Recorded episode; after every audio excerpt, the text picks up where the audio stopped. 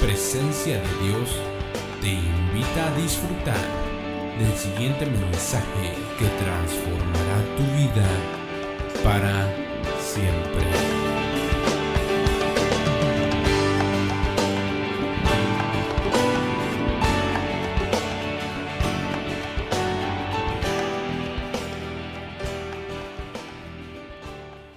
Bendiga, mis amados hermanos. Muy buenas noches. Qué bendición estar con ustedes. Un martes más, primer martes de febrero ya aquí.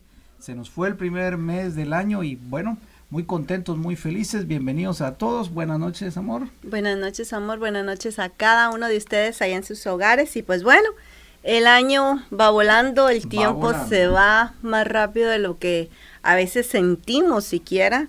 Eh, como yo decía hace poco, hace un tiempo estuvimos en, en, la, en, la, en la proclama y ya estamos acá. Así es, ya estamos acá. Contentos, felices de tenerles en esta noche, así que bienvenidos a todos. Vamos a saludar rápidamente a los hermanos que ya se están conectando. Queremos desearles muy buenas noches y que el Señor siga edificando sus vidas con poder. Amén. Queremos mandar un especial saludo allá a la familia Morales que se está conectando allá con nosotros. Familia Morales, Dios les bendiga. Gracias por todas sus atenciones este fin de semana. Les bendecimos. Con los pastores Sánchez, allá está Venes. También, bienvenidos esta noche. Toda la gente linda de Venes, Bradenton, Sarasota y Palmetto que se están conectando, bienvenidos con la familia Rodríguez, con Anita allá. Bendiciones. Familia Rodríguez, Anita, buenas noches, Dios les bendiga. Con la familia de Yami, bendiciones. Yami también, un abrazo fuerte, Dios les guarde. Bienvenidos esta noche. La familia Vargas, un abrazo allá. Bien, familia Vargas. el Cita Lester, los chicos, un abrazo, muy buenas noches, bienvenidos al discipulado. Un saludo especial también para Cristal, un abrazo Cristal. Cristal también, hijita, bienvenida esta noche. A la familia Mares, Bani, los niños. familia Mares, Dios les guarde, les bendiga, qué alegre tenerles esta noche. Pastores Castillo, Pastor Pablo, Pastor Liliana, un abrazo. También, Pastores Castillo, bienvenidos, también todos sean bienvenidos. Familia Pineda, ya nuestra hermana María, hermano José, Angie, Rodri, un abrazo. Familia Pineda también, bienvenidos, qué bueno tenerles un martes más nuestra ah, hermana Belén López Herrera. Belén López, me imagino desde México debe ser la hermana de Anita, si no estoy mal. Hermano, un saludo hasta México, Monterrey, quizás. Dios les guarde y les bendiga. Bienvenidos esta noche. Eh, un saludo para la familia Guzmán. Guzmán, Dios les guarde y les bendiga. Denis, Yuri y todos los chicos, qué bendición tenerles esta noche. Así es. También un abrazo a la familia Copland, allá con el nuevo integrante Matthew. Sí, saludos a, Matthew también. Está precioso el bebé. Qué bendición. A la familia de León con Oscar y Madeline y el hermoso Liam. Liam también, mm, creciendo rápido Liam, tremendo, tremendo, como si nada se va el tiempo. Saludos a ustedes, mis amados. Y un abrazo también para los para Miguelito Pineda, Severa, Vero, un abrazo allá También Vero, Miguelito, Sebe, Dios les guarde y les bendiga. Saludos y abrazos allá a José Meléndez. José Meléndez, un abrazo mi hermano, saludos a tu hermosa familia, bienvenidos esta noche. Un saludo también a nuestro hermano Joel. Hermano Joel, hermano Joel, buenas noches, Dios les guarde. Le mandamos un tremendo abrazo a través de este medio. Y Catarina, qué bueno que te conectas, Catarina. Catarina, un abrazo. fuerte para ustedes. Ellos son de allá en Venes, de la iglesia en Venes. Un abrazo también para todos ustedes. Saludos también a tu esposo, los niños. Qué lindo que nos pueden acompañar esta noche también. Tina, saludos, un abrazo. Tina también, bienvenida, hijita. Bienvenidos todos acá. Rosario Ramírez, un abrazo. Rosario también, bienvenida esta noche. Saludos a las niñas, a Juanito también. Juliana Cruz, un abrazo. Mi hermana Juliana Cruz también, si no estoy mal, ella reside en Atlanta, Georgia. Qué bendición. Qué bendición. También Kelly nos saluda. Saludos, Kelly. Saludos, Kelly, hija. Qué bueno tenerte en esta noche. Bienvenida. Anita dice que sí, que es su hermana desde Monterrey, así que. ah, qué tremendo, qué bueno. Y Nicole saluda a Nikki. Hola, Nikki. Dios te bendiga. Bienvenida esta noche. Y pues por el momento son los que nos han saludado para acá. Y si tú no has escrito, pero estás conectado, bienvenidos, saludos y abrazos hasta donde tú estás. Así es, así es, gente linda de YouTube. No se les olvide los que no se han suscrito por favor suscríbanse en el canal. Ahí les va a salir la nota de suscribirse. Y si le puedes dar un like también, sería fantástico. Y por qué no, también un share, un compartir para que pueda llegar más este discipulado de esta noche. Pues vamos a hacer una palabra de oración, vamos a entrar de lleno. Hoy tenemos un tema muy hermoso, edificando a lo Uf, está bonito el tema. Así que estás listo, vamos a orar, vamos a pedirle al Señor que nos ayude para que aunque estamos ahí en casa podemos podamos estar lo más concentrados posible, poniendo atención lo más que se pueda y sobre todo recibiendo de la palabra que recuerda nunca regresa vacía. Amén, así es. ¿Nos haces una palabra, Amorson? Claro que sí. Mi buen llamado Dios, gracias, te damos, Señor, porque en tu infinita bondad e infinita misericordia nos renuevas, Señor, la vida cada día y hasta el día de hoy. Tú nos has mantenido con tu brazo fuerte, nos has sostenido, Señor, y estamos acá dándote la honra, la gloria y el honor. Te pedimos, Señor, que en esta noche seas tú hablándonos, seas tú instruyéndonos, Señor. Padre, queremos escuchar tu voz. Fórmanos así como el alfarero forma, Señor, el vaso de barro, así queremos ser en tus manos. Y Señor, abrimos nuestro entendimiento, abrimos, Señor, nuestro corazón para abrazar lo que tú tienes para nosotros. Te entregamos este tiempo a ti. Toda, Señor, distracción, todo lo que no viene de ti sea cancelado en el nombre de Jesús y nos disponemos a escuchar la palabra. En el nombre de Jesús. Amén. Amén. Y amén. Bueno, mis amados, vamos entonces a entrar de lleno al discipulado. Ahí les va a aparecer en la pantalla edificando a lo Nehemías. Y fíjense que Nehemías fue un hombre que Dios llamó, un llamado que Dios le hizo a edificar. Y fíjense que me llama la atención porque en el tiempo de Nehemías la manera de edificar, dice la palabra, era con una mano eh, puesta en la obra y con la otra mano en la espada. Fíjense qué tremendo. Con una mano, con una mano edificando y con la otra peleando, guerreando con la espada. Entonces, una manera muy peculiar de edificar. Y vamos a hablar de Nehemías porque el Señor nos habló a través de su eh, palabra profética, yo no sé cuántos recuerdan, ahí les va a salir en la pantalla, el Señor nos habló en la guía profética de edificar, recuerden este año es un año para edificar, y el Señor nos dio una instrucción muy importante, hemos venido analizando cada una de esas promesas, ¿verdad? Porque esas promesas que el Señor nos da es para tomarlas, creerlas y abrazarlas, correr con ellas. Y una de ellas, fíjense mis amados, es que Él nos dijo que era un año de esperanza. Mm. ¿Quieres leer lo que, cómo nos lo dijo el Señor? Claro que sí. Mis hijos jamás serán avergonzados. Mi misericordia y fidelidad no se apartarán de ustedes. Yo habitaré en medio de ustedes y derramaré de mi espíritu y mi poder, y serán como un ejército poderoso. Como Nehemías te he llamado a edificar, con una mano y a batallar con espada con la otra. Tus oraciones e intercesiones serán armas poderosas por medio de las cuales me glorificaré y les daré victoria y provisión. Mi bendición será notoria y mi multiplicación y, y, mi, y mi multiplicación constante. Portarán una unción de restauración reconstruirán ruinas desoladas y vidas derribadas. Serán conocidos como reconstructores de muros y restauradores de casas. Llevarán el Evangelio como estandarte de amor, fuerza y esperanza. Este es el tiempo de ir y recoger la cosecha, buscar al perdido y traer de regreso a la oveja cien. Bueno, Qué tremenda promesa la que el Señor nos ha dado. Sin duda y tenemos que desmenuzarla para poder entender bien lo que el Señor nos está diciendo. Me, llama mucho la atención que dice, mis hijos no serán avergonzados, Mi misericordia, nos dijo el Señor, no se apartará de ustedes. Si tú lo crees, di amén. Yo creo que su misericordia y su fidelidad no me va a dejar este año 2022.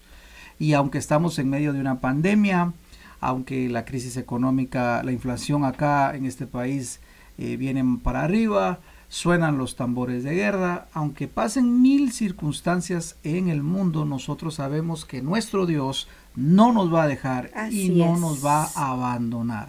¿Cuántos pueden escribir ahí? Amén. Y otra promesa hermosa que el Señor nos decía es, yo voy a habitar en medio de ustedes y voy a derramar mi espíritu y mi poder como un ejército poderoso. Fíjate que el Señor nos está diciendo, ustedes son un ejército, es tiempo de ir a la batalla, es, no es tiempo de quejarnos, no es tiempo de lamentarnos, no es tiempo de ser víctimas, sino es tiempo de ser conquistadores, guerreros, tener esa mentalidad porque lo que viene para el mundo no va a ser fácil, pero el Señor nos da en su nos dice en su palabra, vamos para adelante, vamos a edificar. Y lo que más me llamó la atención de esta promesa, una de las cosas que más me llamó es que el Señor, la atención es que el Señor decía, como Nehemías te he llamado a edificar. Entonces fíjense qué tremendo porque Dios nos llama como llamó a Nehemías. Y entonces en base a esto vamos a ver cómo fue el llamado cómo edificó Nehemías. Y lo, más tremendo es que Nehemías tenía que edificar un muro que estaba totalmente destruido, las puertas de Jerusalén estaban totalmente quemadas. Y este es el punto. Solo un milagro podía hacer que aquella edificación fuera hecha realidad. Solo un milagro. O sea, humanamente posible, no había manera que Nehemías pudiera edificar eh, no tenía los medios, no tenía la capacidad, realmente él, humanamente hablando, era imposible. Y tal vez tú en este año 2022 tú digas, eh, humanamente posible. Hay cosas que yo quiero edificar en mi vida, pero son imposibles. Quisiera lograr esto, pero no lo puedo hacer. Quisiera lograr lo otro, pero no tengo los recursos. Quisiera hacer más. Yo sé que hay un gran problema en mi familia. Sé que hay una gran situación. Nehemías lo vio. Había una gran situación, una cosa que de afligirse. Pero él no tenía los medios. Y, y lo que yo quiero que veamos esta noche es cómo realmente Nehemías logró edificar. ¿Qué hizo? ¿Cómo, cómo, cómo lo, qué paso siguió para que nosotros los podamos seguir, ya que el Señor nos ha dicho, te he hecho un llamado como el de Nehemías. Así que si estás listo, por favor ve conmigo. Entonces, abre tu Biblia y ve conmigo a Nehemías capítulo número 1 y versículo 1 al 4. Y aquí vamos a arrancar esta noche. Nehemías capítulo 1 versículo número 1 al 4. Yo voy a leer la versión Las Américas, si tú tienes otra versión, está bien, no hay problema. Pero lo importante es que puedas abrir tu Biblia, subraya también y toma notas porque recuérdate, este es el discipulado y en el discipulado pues venimos a aprender. Y si tienen dudas, también vayan poniéndolas en el chat y si tienen alguna petición de oración, también pónganlas que al final vamos a estar orando. Muy bien, ¿qué dice Nehemías 1 del 1 al 4? Palabras de Nehemías, hijo de Acalías. Aconteció que en el mes de Quisleu, el año 20, estando yo en la fortaleza de Susa, vino Hanani, uno de mis hermanos, con algunos hombres de Judá, y les pregunté por los judíos, los que habían escapado y habían sobrevivido a la cautividad de Israel, de Jerusalén. Y me dijeron, el remanente, los que sobrevivieron a la cautividad allí en la provincia, están en gran aflicción y oprobio, y la muralla de Jerusalén está derribada y sus puertas quemadas a fuego. Y cuando oí estas palabras, me senté y lloré e hice duelo algunos días, y estuve ayunando y orando delante del Dios del cielo. Muy bien, entonces veamos esto porque aquí hay mucho que tenemos que hablar. Lo primero es que Nehemías empezó a edificar, pero no con una acción física. Fíjate que no fue, por así decirlo, a lo loco, no se alocó para edificar. Esto es muy importante. Dios nos ha llamado a edificar, pero recuérdate que Dios es un Dios de procesos. Por favor, escribe ahí, Dios es un Dios de procesos. Cuando nosotros recibimos a Jesús, el Señor no nos cambia del día para la, para la noche, para a la mañana. No, porque el Señor es un Dios de procesos. ¿Por qué? Porque Él sabe que sería para, para nosotros muy dañino que de la noche a la mañana cambiara todo. No es así. Y me llama la atención que Nehemías cuando recibe esta mala noticia, eh, lo primero que Nehemías hace, si te das cuenta, es que él se toma su tiempo, no inicia con acción física. Y entonces aquí viene el primer principio para edificar a los Nehemías. Número uno, para edificar como Nehemías se necesita iniciar con paciencia. Por favor, escríbeme ahí.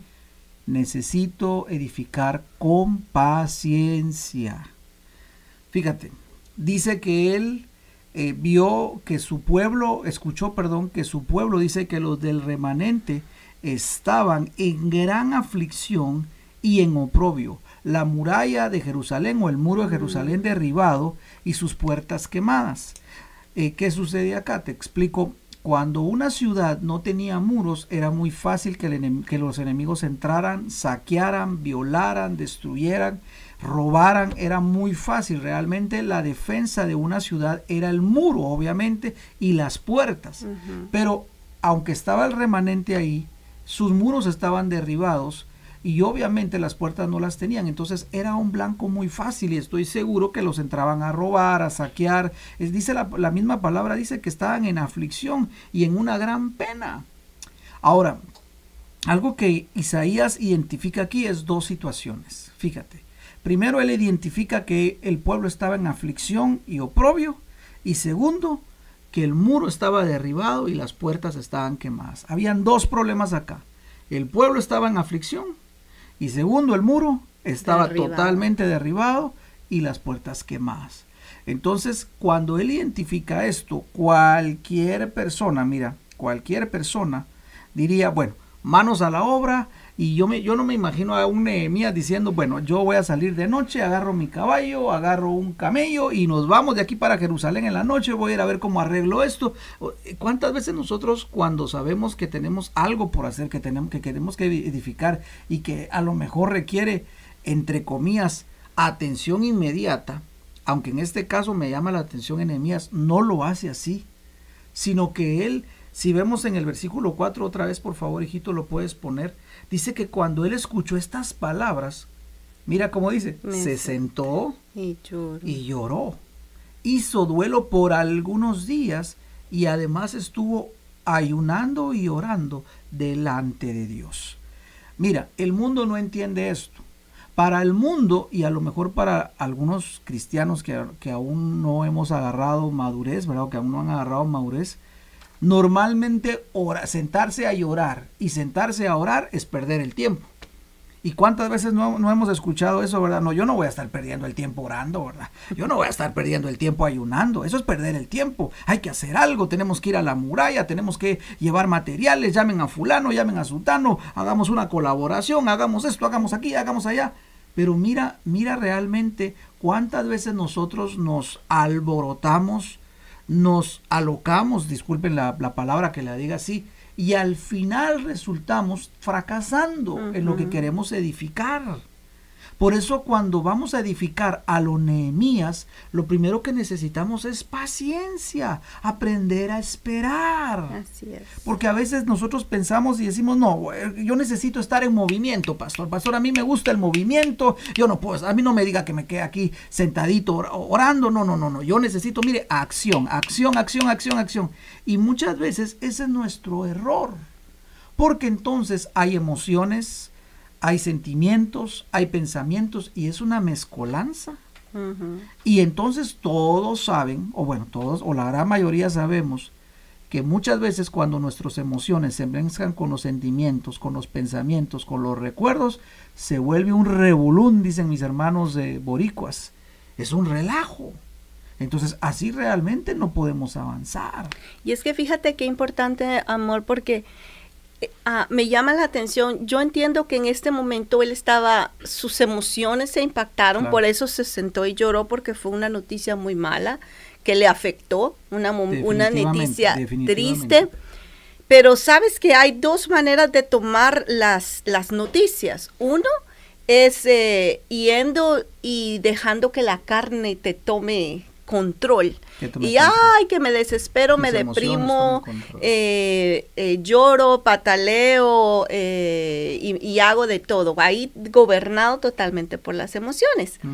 Y la otra, que es lo que me encanta de Nehemías, sí, claro, tuvo emociones porque fue algo que le dolió, fue algo impactante para él pero no se dejó gobernar por esas, por esas emociones, sino que aún con esas emociones, él decide ir, orar, entrar en ayuno y, y él sabe, no, esto es algo que, tiene, que no lo puedo manejar a, a un nivel carne, porque las emociones y los sentimientos es a nivel carne. Y él dice, no, esto es algo que yo lo necesito manejar a nivel espíritu. Y por eso él comienza a, moverse en otra dimensión. Como cualquier ser humano reaccionó primero con sus emociones y sentimientos. ¿Qué pasa cuando te dan una mala noticia? Te pones en shock, te asustas, te da tristeza. Como lo mismo le pasó a Nehemías, pero él dijo, no, no me puedo quedar acá a nivel carne, tengo que subir, tengo que ir al nivel espiritual, tengo que ir hacia donde Dios me va a hablar, tengo que ir a buscar realmente donde voy a encontrar dirección, solución, provisión. Y entra en ayuno, mira. Fíjense que algo que estás mencionando ahorita me llama la atención que Nehemías cuando recibe la mala noticia, él se sienta. Yo no sé si nosotros tenemos esta costumbre o este hábito. Debería ser un hábito de cuando nos den malas noticias, sentarnos. ¿Sabes por qué? Porque de esa manera podemos tener bajo control nuestras emociones, nuestros sentimientos. Pero cuando nosotros no nos sentamos y lloramos, porque este es el asunto, ok, ya recibí la mala noticia, me voy a sentar y voy a llorar. Mira, pues le da, deja fluir sus emociones, sus sentimientos, pero en paz en la paz del Señor. ¿Se puede imaginar ustedes que Nehemías recibe eso, se empieza a caminar y de repente dice, no, yo tengo que hablar con el rey y arranca para la habitación real y... rey, rey, rey, rey. Imagínate lo que hubiera sucedido. Y alguien le dice, el rey está durmiendo. Y lo despiertan, ahí mismo lo hubieran fusilado, ahí mismo le hubieran cortado la cabeza. Bendito Dios que él no hizo eso. Él sabe que tiene que edificar. Él sabe que tiene un problema. Él sabe que tiene una circunstancia. Él sabe que tiene una situación por delante. Él sabe que tiene que cumplir con algo. Pero mi hermano amado, cuando Dios nos ha, estamos en una situación así, donde tenemos que poner manos a la obra, lo primero que tenemos que hacer es mejor sentarnos y orar y orar y buscar al Señor. Pastor, pero es que es urgente. Sí, el mundo siempre nos dice lo mismo. Todo es urgente, todo es urgente, pero cuando ya pasó, ya pasó. Dime una cosa. Cuando ya te dan una mala noticia, porque es porque ya pasó, ya pasó, ya pasó. Por mucho que nos afanemos, nos emocionemos o digamos yo voy a hacer esto ya, o sea, a golpe dado no hay quite. Pero qué lindo que Nehemías nos enseña esto porque él dice que hizo duelo algunos días. Cualquiera le hubiera dicho, ¿verdad? Mi Señor va a ir a visitar Jerusalén, va a agarrar camino para allá, se va a ir de una vez, hacemos maletas y empacamos. No, no, no, no. Yo primero me voy a sentar, voy a llorar, voy a hacer un duelo y de ahí voy a entrar en ayuno y oración. Entonces, mira qué tremendo. Entonces, cuidado con aquella situación de que es que esto, orar no sirve de nada. No, claro que sirve y sirve de mucho, porque nos conecta con nuestro Señor voy a ayunar. No, ayunar no sirve. Yo lo que necesito ahorita es movimiento, es acción. Cuidado, cuidado porque si actuamos así en este tiempo de edificación, puede ser que al no, solo nos encaminemos a, la, a, la, destrucción, al fracaso, a que las cosas nos salgan peor y que se vuelva un problema mayor. Entonces, es muy importante. Sí, porque no podemos actuar en la carne, amor. Eso es actuar en la carne y pues eh, la carne solo acarrea destrucción. Es por eso me llama tanto la atención la reacción de Nehemías que en medio de una situación que sí le afectó sus emociones y sus sentimientos, no se dejó gobernar por ellos, sino viene y va a buscar lo espiritual, ¿verdad? Para que el espíritu tome control sobre la carne. Así que Ahí mira cómo estamos, cómo, edifica, cómo edificamos a lo Nehemías. Muy bien. Entonces, una pregunta acá. ¿Cómo oró Nehemías? Ahí lo vas a ver en la pantalla. ¿Cómo oró Nehemías? Porque entonces, bueno, ya vimos que lo que él hizo, pero entonces ahora vamos a ver cómo oró Nehemías. Número uno, escribe ahí por favor pidiendo buen mm. éxito. Mira cómo, cómo tenemos que orar para edificar. Ya tenemos las manos a la obra, ya estamos con el martillo, ya estamos con la piocha, ya estamos eh, poniendo los, los, cimientos. Todavía no, todavía no. Eh, pastor, pero es que ya es hora de edificar. Aguanta, jodón, jodón, aguanta, aguanta. Con sabiduría se edifica la casa y la sabiduría no sea loca. La sabiduría se toma su tiempo. Por favor, escriba ahí. La sabiduría se toma su tiempo. Entonces, fíjate pues, qué tremendo. Nehemías ora de la siguiente manera. Y lo vamos a ver eh, en Nehemías capítulo número 1, versículo número 11. Vamos a Nehemías 1, capítulo número 11 y veamos cuál fue la oración de Nehemías. Te ruego, oh Señor, que tu oído esté atento ahora a la oración de tu siervo y a la oración de tus siervos que se deleitan en reverenciar tu nombre. Haz prosperar hoy a tu siervo y concédele favor delante de este hombre. Era yo entonces copero del rey.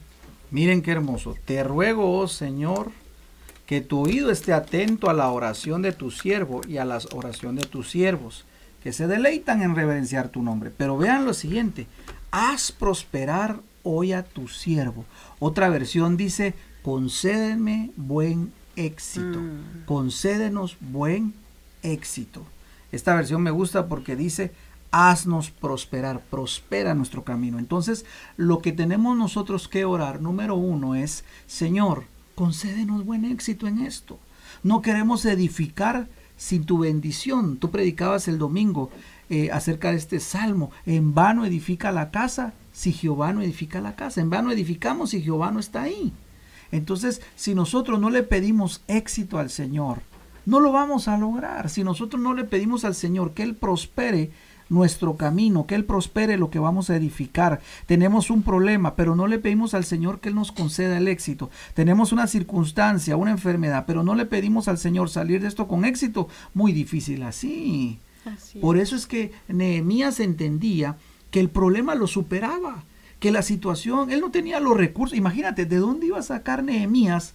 para construir el muro, la muralla. De él no, no tenía no tenía la capacidad. ¿De dónde iba a sacar él todo lo que se necesitaba? La transportación para llevar todo, todo el material que se necesitaba para allá. Encima de eso, toda la madera que se necesitaba. Por eso él lo que hace es, ora al Señor y le pide buen éxito. Señor, prospéranos. Entonces, fíjate, el error está en que muchas veces no nos detenemos a orar sino que actuamos y decimos, no, yo necesito estar en movimiento, yo necesito ver la situación, manos a la obra, eh, yo, yo, no, yo, no, yo no estoy para leer la Biblia, no, yo lo que necesito es acción. Pero mira, qué terrible porque muchas veces solo nos encaminamos al fracaso. Y la oración, escucha bien esto, lo que hace es, como decías tú, nos introduce a la atmósfera de Dios y entonces podemos ver cómo Dios mira las cosas. con, con, estos ojos físicos nosotros no vamos a ver mucho. Con estos ojos físicos lo único que miramos es lo que no podemos, lo que no tenemos, lo que nos cuesta, lo que nos falta, lo que no tenemos. Dime si no es así. Así, así, es. nuestro, así es nuestra, nuestro pensamiento. Claro. Pero cuando empezamos a orar, por esto es la importancia de orar para edificar. Dios nos empieza a mostrar cómo es que Él va a actuar. Dios nos empieza a decir, vas por buen camino. Dios nos empieza a consolar. Dios nos empieza a dar esperanza. Dios nos empieza a cambiar la actitud, nos empieza a cambiar el plano, nos empieza a dar visión. Eso es lo importante. Por eso nosotros necesitamos conectar con el Señor a través de la oración. Y Él en su misericordia nos va a revelar definitivamente. La oración nos va a mantener eh, expectantes de lo que Dios va a hacer. Nos va a dar expectativa. Vamos a estar emocionados, vamos a estar frescos, por así decirlo, porque la oración nos va a mantener listos, pilas. Porque la oración, escribe ahí, nos sensibiliza. Cuando una persona no ora, se vuelve insensible, no escucha la voz de Dios, no mira la voz de Dios, se pone piedra en su corazón, en su casa, con su, con, su, con su cónyuge, con sus hijos, con su familia. Entonces ve la importancia del por cual hay que orar, porque la oración nos trae sensibilidad nos sensibiliza con el Señor, con su espíritu, empezamos a escuchar, empezamos a ver con los ojos espirituales, a oír con los ojos espirituales, a percibir, a discernir, y eso nos llena de esperanza. Entonces, muy importante que nosotros podamos entrar a la oración. Y, y, otra de las situaciones que nos da la oración es que podemos tener la capacidad de discernir entre una oportunidad que viene de parte de Dios. Mira que cuando no oramos, Dios puede mandar mil oportunidades y nosotros bien gracias, como que sin nada. Así como aquel chiste, ¿te recuerdas de aquel, aquel, aquella persona que vino una inundación, se puso, se fue hasta arriba de la casa y empezó a orar y solo dijo, Señor, ayúdame. Solo eso fue lo que dijo. Llegó el helicóptero y dijo, no, yo lo que quiero es que vengan ángeles. Se fue el helicóptero. Llegó el segundo helicóptero y dijo, no, yo lo que quiero es que aparezcan carros de fuego y me lleven. Nada. Volvió a orar y, ya, perdón, volvió a, lo volvió a rechazar, subió el agua, se murió. Cuando llegó al cielo dijo, Señor, ¿qué pasó? Te envié, te envié helicópteros, te envié lanchas, te envié, no te quisiste subir. Porque estaba esperando solamente que Dios respondiera de la manera que es, Él quería. Pero para eso es la oración nos va a abrir los ojos espirituales para ver las oportunidades que vienen de parte de Dios. sin duda alguna que sí. Entonces, mira, muy importante. Nehemías me llama la atención porque cuando él dice, hazme prosperar mi camino, concédeme buen éxito, sabes que él no estaba diciendo, Señor, reconstruye tú las murallas de Jerusalén. Señor, encárgate tú, Señor. Yo te miro de aquí de lejos. No, la oración de Nehemías era, Señor, dame una oportunidad y yo lo hago. Pero por favor, dame buen éxito, Señor. Por favor, dame buen éxito, dame buen éxito. Y algo que entendió él es que definitivamente el Señor estaba operando. Entonces, nuestra oración, ¿saben qué, mis hermanos? Tal vez hay momentos donde no es de pedir de milagros, sino que lo que tenemos que pedir es oportunidades. Así es. ¿Cuándo fue la última vez que tú le pediste al Señor una oportunidad para ser de bendición para otros? ¿Cuándo fue la última vez que oramos y le dijimos, Señor, dame una oportunidad para mejorar esta situación? Porque la situación de Jerusalén necesitaba mejorar. Pero Nehemías, como te repito, no oró para decir, Señor, haz un milagro en Jerusalén, solo tú lo puedes hacer. No, Jeremías oró, concédeme buen éxito en esto que pienso hacer. Dame buen éxito, concédeme tu favor. Señor, prospera mi camino de tal manera que cuando yo vaya y hable con aquel hombre, no salga decapitado de su presencia, sino que me pueda escuchar. Porque ¿qué era lo que estaba pidiendo él? Dame una oportunidad para poder hablar con el rey Artajerjes, que Artajerjes cuando leemos la historia, él de misericordioso no se caracterizaba por ser misericordioso. Eh, ah, si tú lees la historia de Artajerjes, era un era, era cruel. Entonces, ¿por qué estaba pidiendo Jeremías una oportunidad? Para que cuando él fuera y se presentara delante de Artajerjes, él pudiera oír la voz, podría, podría sensibilizar al rey y que el rey dijera, ¿sabes qué, Nehemías? Te voy a ayudar. Qué Pero eso solo Dios lo podía hacer. Sin duda alguna, qué tremendo porque a veces nosotros solo nos lanzamos a hacer las cosas, nos lanzamos a proyectos, nos lanzamos a decisiones, nos lanzamos a un préstamo, nos lanzamos a aquí, allá, y no, no nos hemos tomado el tiempo para decir, primero, Señor, es lo que tú quieres.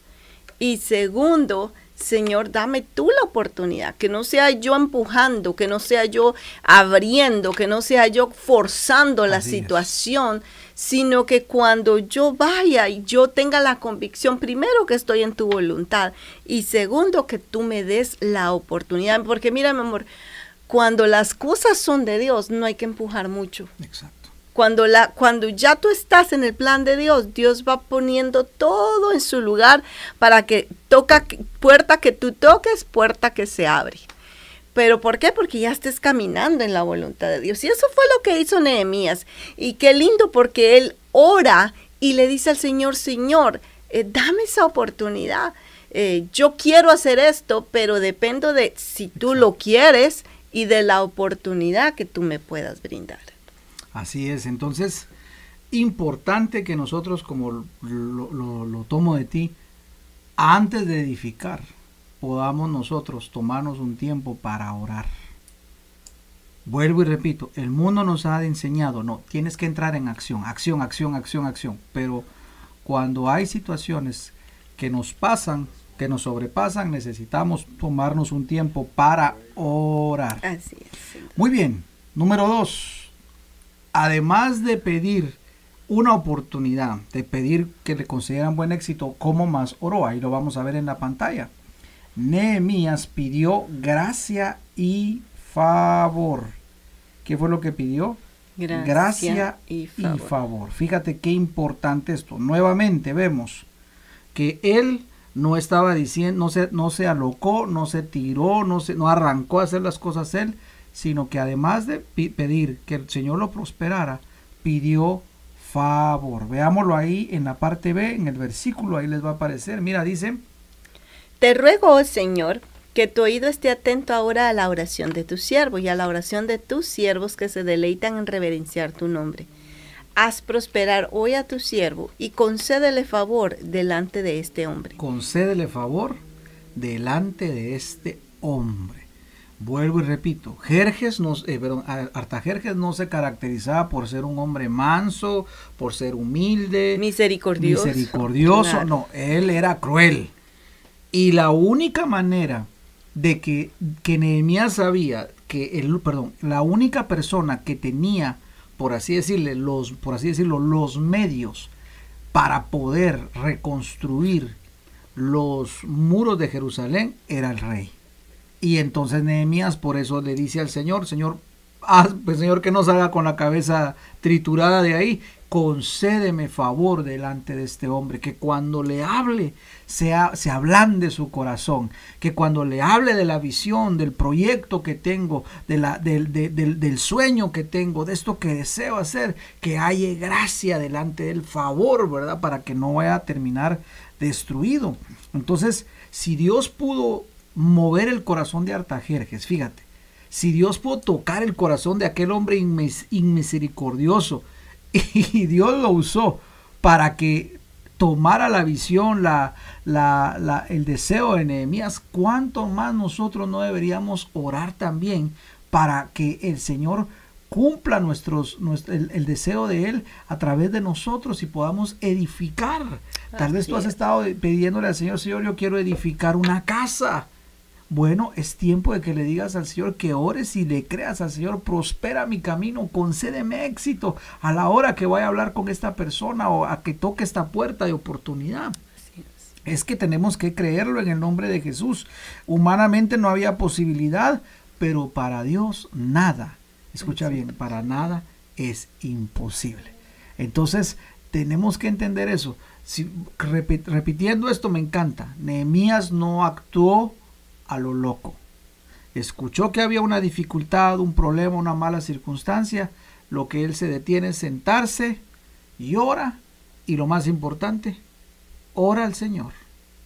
Y ora pidiendo éxito, oportunidad y favor. Mira qué lindo, antes de que sigamos, mi amor, porque eh, Nehemías no, no oró, por favor, levanta a alguien que vaya o por favor eh, manda a alguien que alguien más lo haga, o, o manda a un sacerdote, o manda aquí, o manda allá. No, sino mira que, que Nehemías dijo, yo tengo que hacer algo al respecto. Cuando vio que era, se trataba de la obra de Dios, que se trataba del pueblo de Dios, Nehemías dijo, no, yo, yo tengo que hacer algo al respecto.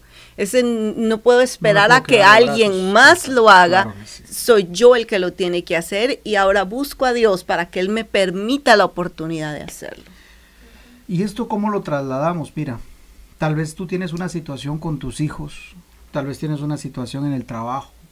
en tu matrimonio, tal vez quieres edificar una casa, no sé, pero este principio se puede aplicar realmente a nuestra vida. Eh, muchas veces cuando actuamos impulsivamente, lejos de arreglar el problema, eh, lo empeoramos. Lo empeoramos.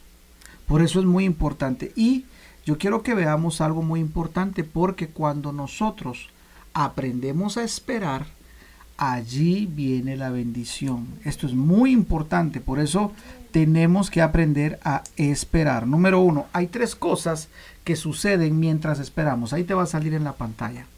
Hay tres cosas que suceden mientras esperamos. Número uno, Dios hace que esa situación madure en nosotros. ¿Cómo así? Fíjate que cuando vienes de estas situaciones, me llama la atención que Nehemías se sienta y llora. Sí, empieza, pero el, el, sentarse le daba tranquilidad y le daba paz. Y empezó él a orar y empezó él entonces, mientras esperaba a manos a la obra, mientras esperaba que llegara la acción, por así decirlo, aunque ya él estaba en acción, solo que orando, él pudo empezar a madurar esa idea que tenía. ¿Y sabes qué significa esto?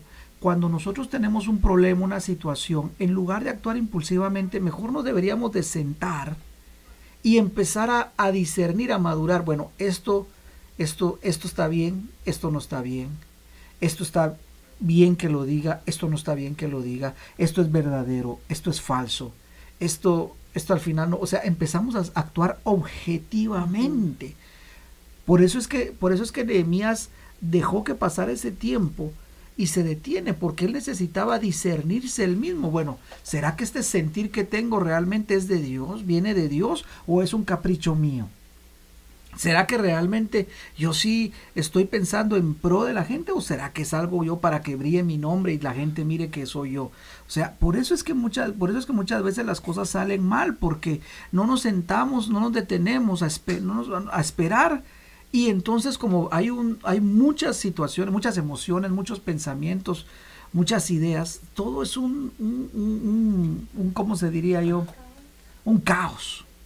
Y entonces no podemos saber bien qué es lo que es real, o sea, no podemos discernir. No sé si me doy, eh, me doy, me, Sí, sin duda alguna. Y puede ser que tengamos buenas ideas, porque puede ser que tengamos buenas ideas para resolver el problema o para edificar, pero la pregunta es, ¿será que es una idea que viene de Dios? No nos vaya a pasar como Saúl, que Dios le decía, eh, le daba una instrucción y salía Saulito, Señor, yo tengo una mejor idea, Señor, hagamos esto, hagamos lo otro. Y Saúl siempre le salía con grandes y mejores ideas a Dios, hasta que Dios le dice, mira Saulito, yo lo único que, que quiero es que me obedezcas. ¿Cuántas veces nosotros no le salimos así con el Señor? Yo tengo una gran idea, Señor, voy a hacer esto, voy a hacer lo otro. Y no nos sentamos, no nos detenemos a ver realmente, a esperar que esa situación madure en nosotros. Bueno, voy a ver si esto sentir es de Dios. Voy a ver realmente si, si, si lo que siento es verdadero. Quizá sientas, quieras pedirle matrimonio a una persona, pero a lo mejor tú mismo no sabes si, si es lo que está en tu corazón o solo estás porque, ah, lo tengo que hacer porque ya me está, ya se me están pasando la vida, se me acaba el tiempo, me estoy, se me va el tren, dicen por ahí, ¿verdad? Entonces, muchas veces nos tomamos decisiones a la ligera y vuelvo y repito, la sabiduría se toma su tiempo, por eso dice la palabra, con sabiduría se edifica la casa. Entonces, muy importante que nos que examinemos nuestras emociones. Muy importante que examinemos nuestros pensamientos, que examinemos nuestras motivaciones. ¿Qué me está motivando a mí? ¿Será que estoy con la motivación correcta? ¿Qué es lo que me motiva? ¿Qué es lo, eh, eh, tenemos que discernirnos, examinarnos, mis hermanos, si realmente queremos edificar bien, con éxito. Y todo esto es mientras esperamos. Así es. Muy bien, volvamos al, a la pantalla. Entonces, la primera situación, las primeras tres cosas tan importantes que pasan mientras esperamos, por favor escribe ahí, esperar es importante. Número dos, entonces es que cuando nosotros esperamos, estamos orando como lo hizo Nehemías y ahora maduramos nosotros mismos. Primero maduramos las ideas, maduramos la situación, maduramos el panorama. Ahora maduramos nosotros. Esto es muy importante. Yo sé que cuando es, cuando es el momento de actuar o de edificar, decimos, no, yo ya estoy listo, mándenme, yo ya puedo, yo ya sé, yo ya dije, yo voy para allá. Pero no es así. Dios, recuérdese que Dios se toma su tiempo para, es, se toma su tiempo para, es cierto, para poder, pone el querer con nosotros, pero también pone el hacer. Fíjense que quiero que vayamos a Filipenses capítulo número 2, versículo número 13. Libro de Filipenses 2, 13, pero me gustó como lo dice la versión traducción viviente. ¿Qué dice Filipenses 2.13, traducción viviente? Pues Dios trabaja en ustedes y les da el deseo y el poder para que hagan lo que a Él le agrada. Ah, entonces mira qué tremendo, porque hay deseo, Dios nos da el deseo, pero aparte nos da el poder para que lo hagamos. No dice, Dios te da el deseo y de una vez tírate al agua. No sé si me estoy dando a entender, la Biblia es clara. Ahí no dice, Dios pone el querer y de una vez el hacer. No, Dios, por eso me gustó esta versión porque necesitamos separar las situaciones. Podemos tener un hacer, perdón, podemos tener un deseo, pero tenemos que esperar a ver si es el tiempo para ya poder hacer lo que Él quiere. Sí, Dios, ya, pero pastor, es que esta idea es de Dios, este llamado es de Dios, yo ya quiero ir, ya quiero. Pero Dios no trabaja así, papito. Mamita linda, Dios no trabaja así. ¿Cómo así, pastor, que no? Bueno, te hago una pregunta. Moisés, pongámonos aquí de ejemplo a Moisés. Dios, mira la, la tarea que Dios le dio. ¿Qué tenía que hacer Moisés?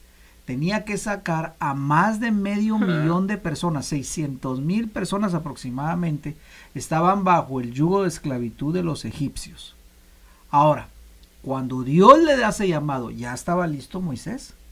Mira que Moisés dijo, no, yo ya estoy listo, yo ya voy para adelante, yo voy a ser el libertador. Yo y puedo. entonces yo puedo y entonces va Moisés y de repente mira que estaban dos peleando y entonces viene y mata a un egipcio y lo entierra. ¿Y qué sucedió después? Alguien le dijo, no, si yo ya sé que tú mataste a un egipcio. Ahora, yo me pongo a pensar, ¿será que Moisés pensaba, ah, yo soy, yo voy a ser el libertador, de uno en uno voy a ir matando a todo el ejército egipcio?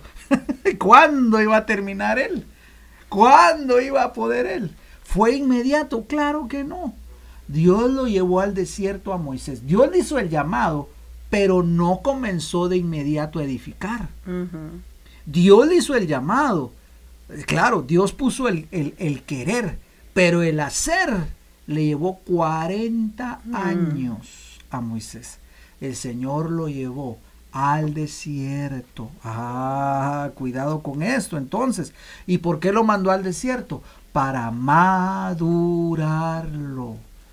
No fue el mismo Moisés que salió de Egipto que cuando ya regresó para, para hacer la obra, no fue el mismo Moisés que regresó. Ya venía maduro, ya venía bien madurito. Entonces, eh, mira qué importante es esto. Vamos a edificar, claro que sí, pero recuerda, Dios es un Dios de procesos. Pastores que yo ya quiero, mire que yo sé que en el mundo entre más rápido mejor, pero Dios no es así, mi hermano. Estamos en el mundo, pero no somos del mundo. Y hay cosas que van a llevar su proceso. Por eso dice la palabra, con sabiduría se edifica la casa y la sabiduría se toma su tiempo. Hay procesos que no vamos a podernos evitar, sino que habrá que madurarlos. Así es. Mira, regresando por ejemplo al ejemplo regresando al ejemplo, al ejemplo de Moisés. Eh, mira qué tremendo porque cuando Moisés eh, quiso tomar, quiso adelantarse. Quiso adelantarse. Quiso adelantarse porque cuando él vio que un egipcio estaba maltratando a uno del pueblo judío, dijo, no, aquí estoy ya no más. Y ahí fue donde mata al, al judío, ah, perdón, al egipcio. Al egipcio. Porque quiso adelantarse cuando él todavía no estaba listo. Sí, él era el elegido. Sí, él era el escogido por Dios. Manos a la obra, dijo. Sí, él iba a ser el libertador. Pero aún no era el tiempo, aún tenía que madurar, aún tenía demasiadas cosas en su vida que Dios tenía que tratar. Y entonces cuando ve que mata al egipcio y ve que, que, lo descubren, él sale huyendo porque él sabía que, que le esperaba la muerte en Egipto. Entonces él sale huyendo y cuando va en el desierto se encuentra ahí con unos con unos pastores que estaban molestando a unas chicas y termina peleándose con ellos también. O sea, mira, mira la inmadurez, la gana de pelea, tal vez lo volátil, lo, lo, lo, alocado, de Moisés, que termina peleándose con ellos, ¿verdad? Y entonces, eh, mira pues esa inmadurez. Muchas veces Dios, Dios ha dicho, sí, yo te voy a usar a ti. Sí, esto lo voy a hacer contigo o con tu familia o esto es lo que va a pasar. Y tú dices, pero yo quiero que ya pase, pero realmente nuestro carácter aún no está listo. Aún nosotros nos, no, no hemos madurado al nivel que Dios quiere madurarnos. Aún nosotros no hemos pasado el proceso que el Señor quiere que pasemos. Y mira, por ejemplo, me llama mucho la atención cuando Moisés llega después de, pelearse con estos pastores, porque estos, estos pastores estaban peleándose con unas pastoras, literalmente pastor de ovejas, ¿verdad? Y entonces estas muchachas llevan a Moisés a la casa de, del papá para, para darle hospedaje. Y estas muchachas le hablan al papá y le dice, ahí andaba un egipcio y describen a, Moisés como egipcio. Me imagino yo que porque ah. vestía como Egipto, como egipcio, porque eh, haber estado con el pelo rapado. Con el pelo, o sea, él parecía egipcio. Entonces muchas veces el Señor dice, mira, tú aún te miras mucho como Egipto. Necesito borrar esa huella de Egipto de tu vida y ahí estuvo Moisés en ese lugar hasta, y Dios no lo llamó ahí mismo, Dios lo dejó ahí un tiempo, hasta borrar a Egipto, hasta que ya no se le notara Egipto en su vida. Entonces, yo creo que muchas veces nosotros eh, venimos a Dios y, y, decimos, Señor, yo ya quiero que esto se haga. y exacto, y el Señor dice, hijo, todavía tienes cosas de Egipto que necesito borrar de ti, todavía, todavía hay rastro de Egipto que tengo que trabajar hasta que ya no se note para yo cumplir ese propósito en tu vida. Y para eso necesitamos esperar. Sé que la espera a veces es difícil, pero ahí es donde obra Dios. Yo creo que eso es el, el mayor desafío para poder edificar es esperar porque todos queremos manos a la obra, así como Moisés, yo ya estoy listo, vámonos, envíenme, yo hago manos a la obra, mucho bla, bla, bla, y a mí no, me yo no voy con eso, yo de una vez, pero Dios no es así. Dios realmente quiere que nosotros aprendamos a esperar en Él, confiar en Él, porque del tamaño de la obra, así va a ser el tamaño de la espera. Aquí hay sabiduría. Del tamaño de la obra, así va a ser el tiempo de espera. Escríbelo ahí. Mira, ¿por qué te lo digo? Porque ese pueblo estuvo cautivo, esclavo, 400 años. Moisés quería liberarlo. En un, en un día a la vez eh, matando un egipcio por egipcio, por egipcio, por egipcio, ¿cuándo iba a poder? Un egipcio diario, dijo él.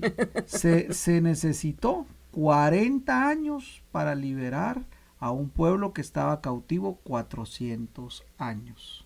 Entonces, mira la, mira la relación acá. Mira la relación. Sí, eran 400 años, pero se llevó 40 años también. Ahora, yo no estoy diciendo que a ti te va a tocar 40 años. A Nehemías, Nehemías tuvo que esperar cuatro meses para poder poner manos a la obra.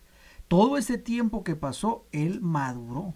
Él hizo varias situaciones que las vamos a hablar, ya me queda poco tiempo, pero las vamos a hablar hoy. Pero eh, necesitamos entender eso, que antes de edificar necesitamos poner ese cimiento de oración, de ayuno y sobre todo de, búsqueda, ¿verdad? De, de, saber esperar y madurar las situaciones dentro de nosotros. Por ejemplo, José de Egipto, ¿dónde maduró? Sino en una prisión que estaba ahí, ahí maduró él. Moisés maduró mientras cuidaba ovejas en el desierto, ¿quién lo decías tú? Eh, David maduró mientras estaba eh, en el desierto huyendo de Saúl. Ahí maduró él. Y Nehemías maduró cuatro meses en la presencia de Artajerjes. O sea, yo me imagino que, que, él estaba orando, dame una oportunidad, y de repente Artajerjes llegaba, pero con, como que se le habían salido todos los demonios, ¿verdad? Eh, bravo, peleando, alegando, y él decía, no, esta no es la oportunidad que estoy esperando, a esperar otro día. Y qué importante eso que dices, porque él tuvo que observar, ver y dejarse guiar por la sabiduría de Dios para identificar el cuándo. El cuándo.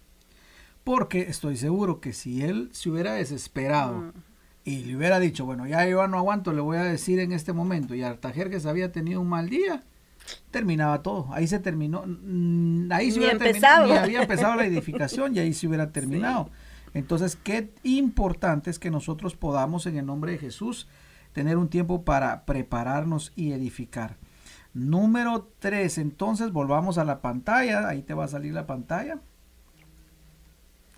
Es Dios está obrando, muy importante.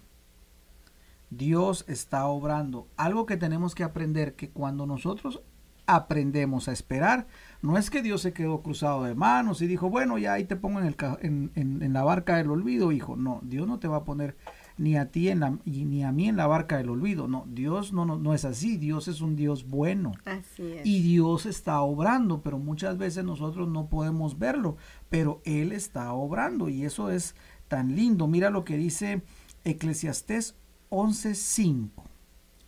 Eclesiastés capítulo número 11, versículo número 5. Muy bonito este versículo para que podamos ver algo. ¿Qué dice Eclesiastés 11.5? ¿En qué versión?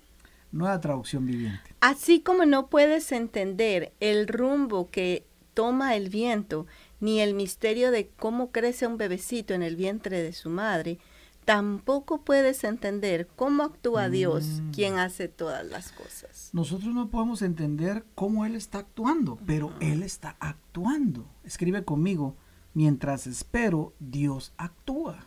Así es. Mientras yo duermo, Dios está actuando. Ahora, hay situaciones que no vamos a poder entenderlas, pero no debemos de, desesperarnos, no debemos nosotros de estar eh, afanados, angustiados, porque el Señor está obrando y así lo dice su palabra. También en el libro de Isaías, capítulo número 43, versículo 19, eh, ahí nos dice claramente el profeta que Dios está obrando y aunque a veces parezca que no hay camino, que no hay solución, que no hay un no se mira la luz por donde Dios está actuando. Acompáñame por favor a Isaías capítulo número 43 Isaías 43 19. Y aquí creo que hasta hay un hay un, un himno, no sé si te acuerdas, que dice, sendas Dios hará donde piensas que no hay. Aquí, de aquí lo sacaron. ¿Cómo lee Isaías 43, 19? He aquí, hago algo nuevo. Ahora acontece. ¿No lo percibís? Aún en los desiertos haré caminos y ríos en el yermo. En la soledad. Mira cómo lo dice, la, no lo entienden, no lo ves, pero él abre caminos en los desiertos. Mm. Imagínate abrir un camino en el desierto. Y a lo mejor tú te sientas ahorita en un desierto y digas, yo también estoy atravesando un desierto. Pero Dios te está abriendo camino. Tal vez no lo estás viendo, pero Dios está obrando. Por favor, créeme, porque la palabra lo dice. Dios está abriendo camino en medio de tu desierto. Dios está abriendo ríos en medio de la soledad, en medio del sequedal, donde tú dices aquí yo, yo me estoy ya muriendo en este sequedal. Dios está preparando un gran río de su Espíritu Santo que va a venir sobre tu vida a llenarte y a refrescarte. Así que solamente tienes que aprender a esperar en Dios. Amén. Amén. Y mientras termino, bueno, y entonces mira cómo, cómo queda ahí. Qué hermoso, ¿verdad? Y entonces, mientras nosotros vemos esto, tres cosas suceden mientras estamos esperando. La situación madura en nosotros. Así es. Primero. Segundo, cuando oramos, nosotros maduramos. En la espera, nosotros maduramos. Y mientras tanto, Dios está obrando. Ajá, fíjate qué hermoso, ¿verdad? Y qué bonito porque realmente cuando nosotros dejamos que sea Dios el que actúe, las cosas no pueden salir mal. Cuando nosotros esperamos el tiempo de Dios, cuando nosotros mm, tenemos la paciencia de decir, Señor, te busco a ti primero antes de querer actuar, Entonces es una manera en que también se honra a Dios, porque estamos buscando a Dios primero antes de nuestra acción. Y pues Dios honra a los que le honran. Así es. Vamos a Lucas capítulo 14, versículo número 28. Lo último que hizo Nehemías. Y todo, todo esto es antes de edificar. Ojo, por favor. Todos estos pasos son antes de edificar. Lucas 14, 28. Porque ¿quién de vosotros deseando edificar una torre no se sienta primero y calcula el costo para ver si tiene lo suficiente para terminarla? No sea que cuando haya echado los cimientos y no pueda terminar, todos los que lo vean comiencen a burlarse de él, diciendo, este hombre comenzó a edificar y no pudo terminar. ¿O qué rey cuando sale al encuentro de otro rey para la batalla no se sienta primero y delibera si con diez mil hombres es bastante fuerte como para enfrentarse al que viene contra él con veinte mil? Y si no, cuando el otro todavía está lejos, le envía una delegación y pide condiciones de paz. Mira qué sabiduría acá. Y todo esto es antes de edificar, sentarse. Otra vez la palabra nos dice, siéntate. Vas a edificar, siéntate, calcula los gastos. Mientras estás en la espera, estás orando, estás madurando, estás viendo que la, cómo la situación madura en ti, las ideas, los pensamientos, dejas tú que el Señor eh, esté madurando también eh, a través de ti, tu carácter, preparándote. Ahí mismo tú puedes ir, investiga, lee, pregunta, empieza a calcular los gastos, empieza a ver cuánto tiempo va a ser, cuánto va a llevar. Mira que todo esto es muy importante. Seguro, seguro que cuando el rey, imagínate que él hubiera llegado, oh rey, yo te pido que por favor mira mi situación y todo. Imagínate que el rey le hubiera dicho, bueno Nehemías, ¿y qué pides entonces? ¿Cuánto vas a necesitar? ¿Cuántas, eh, ¿Cuántos camellos que quieres llevar? Ah, ay, fíjese que no sé, don Artajerjes. Él no podía presentarse ante el rey eh, con una gran interrogativa. No, él ya tenía que tener en, el, en la cabecita y en la, y en la boca, ya tenía que decir, bueno, mire, necesitamos, es un muro de tanto por tanto, vamos a necesitar cemento o vamos a necesitar madera, eh, voy a pedirle, mira, todo eso, Nehemías ya lo tenía calculado. Es más, cuando Nehemías le presenta el proyecto, le dice, por favor, yo necesito que usted me extienda unas cartas de que me está dando permiso para ir y cortar árboles y poder llevar de esos árboles para la obra. O sea, pero ¿cómo? ¿De dónde sacó esto Nehemías? Porque él se sentó y empezó a calcular todo lo que iba a necesitar. Y estoy segura, amor, que aunque él hubiera sido muy inteligente, estas direcciones fueron recibidas de Dios. Porque solo Él nos puede dar los planes, solo Él nos puede dar las direcciones que necesitamos para cumplir los propósitos para edificar. Porque imagínate, ¿qué, qué sabía Él de edificación si Él era un copero? Solo él sabía, a lo mejor él sabía solo de vinos, ¿no? Tenía que Él sabía de vinos, él sabía de eso, pero, pero eh, su trabajo no era en construcción. Pero él A lo mejor ni sabía agarrar un metro, bueno, imagínate que. O, sea, él, no sabía de eso. Tuvo que madurar, tuvo que. Eh, realmente fue el Señor el que le trajo la revelación y le dijo: Mira, lo vas a hacer así. Así es como se hace. Así es como. ¿Sabes qué, qué me recuerda esto? Me recuerdo cuando empezó justo la pandemia, en lo personal.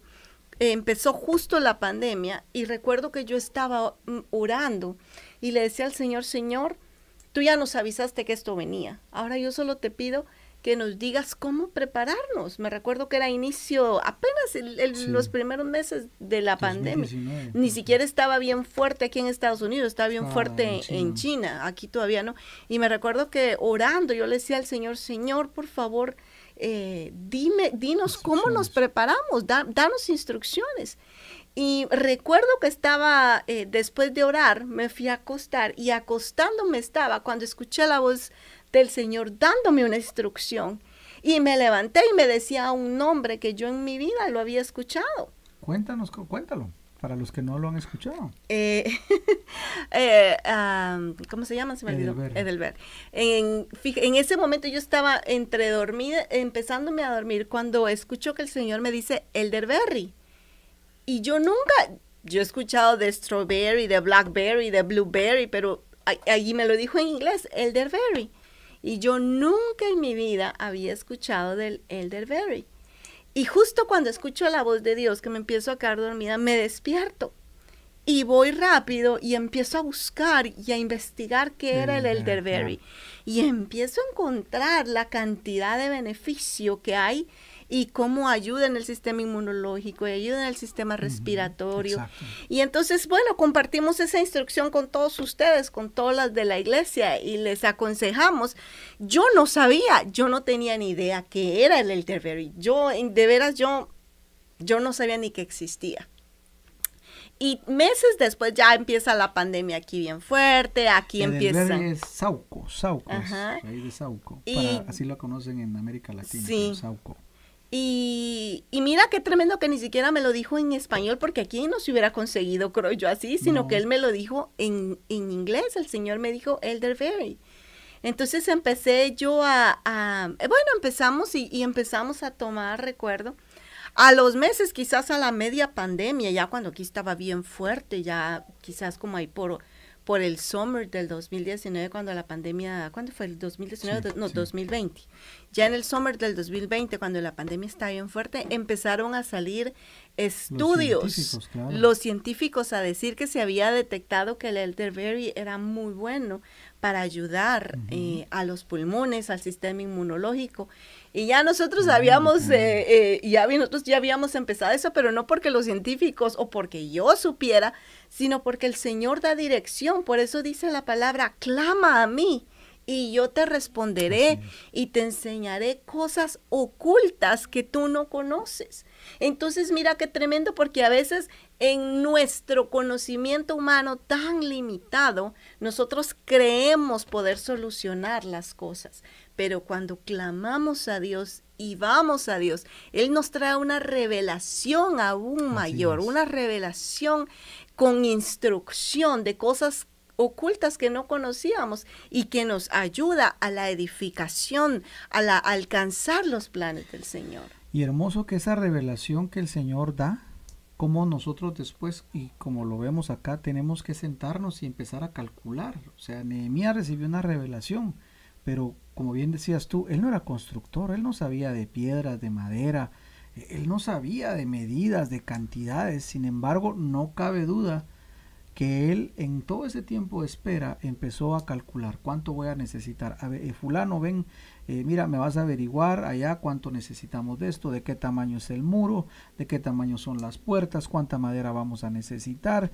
Y empezó él a calcular y calcular. Qué importante, ¿verdad?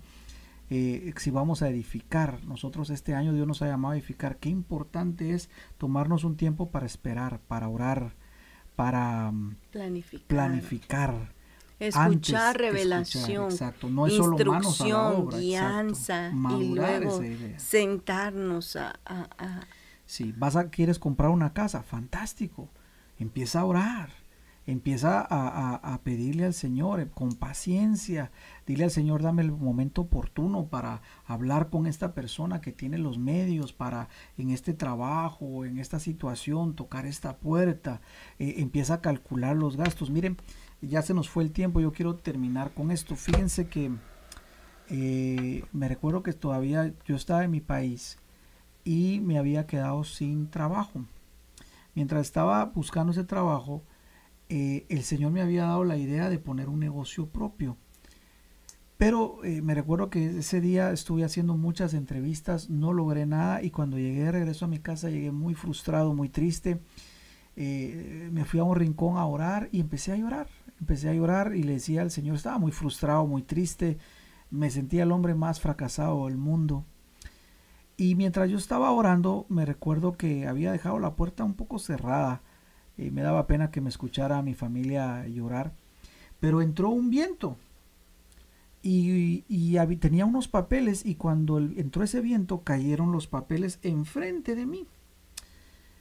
Y me sequé las lágrimas y cuando fui a recoger los papeles era la investigación de campo que yo había hecho años atrás de ese negocio que Dios me había, que Dios había puesto en mi corazón o que yo quería realizarlo. Y ahí estaba estructurado todo lo que necesitaba, cuánto necesitaba, cómo se iba a echar a andar el negocio, eh, cómo se iba a llevar el mercadeo, las finanzas, eh, cómo íbamos a, hacer con la producción, las importaciones. Y cuando yo vi todo eso, vi que ya estaba planificado. Entonces yo dije, yo dije, bueno, mucha casualidad que, que yo me siento de la patada y que el Señor ahora entra un viento y bota todo esto. Y oré al Señor y el Señor me dijo, Leo, es tiempo de edificar. Ya estás listo, ya maduraste. Ya maduré, Señor, si vengo de una gran batalla y me siento de la patada.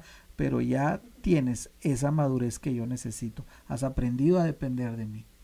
Y miren, eh, eh, eh, lo eché a andar. Y la, primera vez, y el primer día que, que empezamos tuvimos un récord de ventas cual yo nunca había visto en toda mi vida. Dios nos prosperó mucho, nos bendijo mucho. Entonces, te cuento esto porque muchas veces queremos edificar, pero queremos poner ya manos a la obra y, pensamos que orar es perder el tiempo. No, no te equivoques. No es perder el tiempo. Mientras esperamos, Dios está actuando. Dios nos está madurando y nosotros mismos vamos madurando las ideas de Dios. Bueno, gracias eh, al Señor. Hemos llegado al final. No sé si hay alguna duda, alguna petición de oración. Vamos a estar orando. Eh, no se les olvide, en dos semanas los varones tenemos un retiro fantástico. Yo quiero hacerle un llamado a todos los varones para que vayan. Es un tiempo de mucha bendición. Ahí te va a salir el, anuncio en la, en la, pantalla. Por favor, eh, mi hermana, si tu esposo no está viendo ahí, por favor empieza a orar y empieza a motivármelo para que vaya. Va a ser un tiempo de mucha administración. Vamos a ver la gloria de Dios. Así que por favor eh, varones listos para ir, separen ya el tiempo, pidan permiso en sus trabajos. Hermanas, si, si ves ahí que tu esposo no mucho quiere, por favor ahí motívamelo, motívamelo, imponle manos ahí en el nombre de Jesús para que vaya y lo motives, porque va a ser un tiempo muy, muy bueno. No sé, hay gente que me ha dicho, pastor, no voy en esta, voy en la otra. No sé si va a haber otra, porque a cómo van las cosas, la situación se complica, así que aprovechemos ahora, va a ser un tiempo hermoso, febrero 12 y 13. El costo es 160, incluye hospedaje, alimentación, transportación. La palabra de Dios es totalmente gratis, así que haga, haga planes, no se lo pierdan mis hermanos eh, varones, amigos, no se lo pierdan, hagan todo lo que puedan, este retiro va a estar tremendo y un mes más eh, adelante va a estar el de las mujeres. También vayan separando ya su tiempo. Miren, llevamos casi dos años sin un retiro debido a la pandemia y ahorita se abrió esta puerta de oportunidad. es. una puerta de oportunidad que hay que tomar y como, tú, da, y como tú dices, no sabemos si va a haber otra eh, no sabemos cómo está la situación en un futuro, así que ahorita que está esta puerta de oportunidad abierta, aprovechenla, mis hermanos. Aprovechen. Así es. Tenemos aquí una petición de oración. Eh, nos están pidiendo por Lizeth González, que está haciendo, eh, está pasando por, por, un tiempo de sufrimiento con ataques en su mente. Entonces vamos, a estar, vamos a estar orando por Lizeth González y sigamos orando por Consuelito, ¿verdad? Por Consuelito, con todo gusto. Muy bien, oramos al Señor. Padre, qué bueno eres tú. Gracias por tu palabra que viene, nos edifica, nos llena, nos cambia y nos transforma, Señor. Asimismo, Señor, recibimos esta palabra, pero también queremos orar en esta noche por la vida de Lisette González. Padre, en el nombre de Jesús, te pedimos que tú traigas paz y bendición sobre ella, Señor. En el nombre de Jesús, si ella no te conoce, que te conozca. Y si ella ya te conoció, Señor, pedimos que ahora tú te reveles de una manera más, Señor, a ella. En el nombre de Jesús, traigas paz a su mente, paz a su corazón. En el nombre de Jesús y que ella pueda, en el nombre de Jesús, recibir eh, paz, paz, en el nombre de Jesús. Que sea fortalecida con poder en su interior por el Santo Espíritu de Dios. Hermana Lisette, si nos estás viendo, recibe paz a tu corazón, paz a tu mente, en el nombre de Jesús. En el nombre de Jesús. La paz de Dios que va a gobernar tus pensamientos en Cristo Jesús. La paz de Dios va a guardar tu mente y tu corazón en el nombre de Jesús. Recibe esa paz, mi hermano. Asimismo pedimos por Consuelito, Señor, gracias por la recuperación que hemos visto, gracias por el avance que hemos visto. Sabemos que todavía faltan algunas situaciones, pero queremos pedirte que tú, Señor, te glorifiques en su vida y ella pueda salir pronto del hospital, Señor, y en victoria, Padre. En el nombre de Jesús, nosotros damos esta palabra para Consuelito en ese hospital, declarando bendición sobre su vida. Gracias Señor porque sabemos que vamos a verla. Vamos a verla y la vamos a ver bien Señor porque ella es tu hija mi Señor. También te doy gracias por mis hermanos que nos han acompañado en esta noche. Te pido que les bendigas, que les guardes, que les llenes de paz y bendición en sus hogares y que seas tú trayendo, Señor, prosperidad sobreabundante. Pedimos también por eh, la mamá de Alejandra, Señor, que tú hagas un milagro en su sangre, Señor, en el nombre de Jesús, que sus niveles de, de sangre sean regulados y que hagas tú, Señor, un milagro en su vida. En el nombre de Jesús, en el nombre de Jesús, regula, Señor, sus niveles de sangre para la gloria y honra de tu nombre, Señor. Para ti no hay nada imposible, Jesús. Gracias, mi Señor. Gracias por toda la bendición que nos has dado en esta noche. En tu nombre oramos, mi Señor. Amén, amén y amén. Bueno, mis amados, para nosotros ha sido un gran gusto tenerles acá. No se les olvide, mañana la iglesia de Palmetto y la iglesia de Vélez tienen culto a partir de las 7 aquí en Palmetto, a partir de las 7.30 allá en Vélez y luego tenemos nuestras clases virtuales con los pastores César y Lili el, viernes a las 7.30, GPS mañana también, ¿verdad? Y luego el domingo nos vamos a estar reuniendo con el favor de Dios. Sábado los jóvenes también tienen su servicio. Señor les bendiga, Señor les guarde, que pasen muy buena noche, una noche bendecida. Hasta la próxima.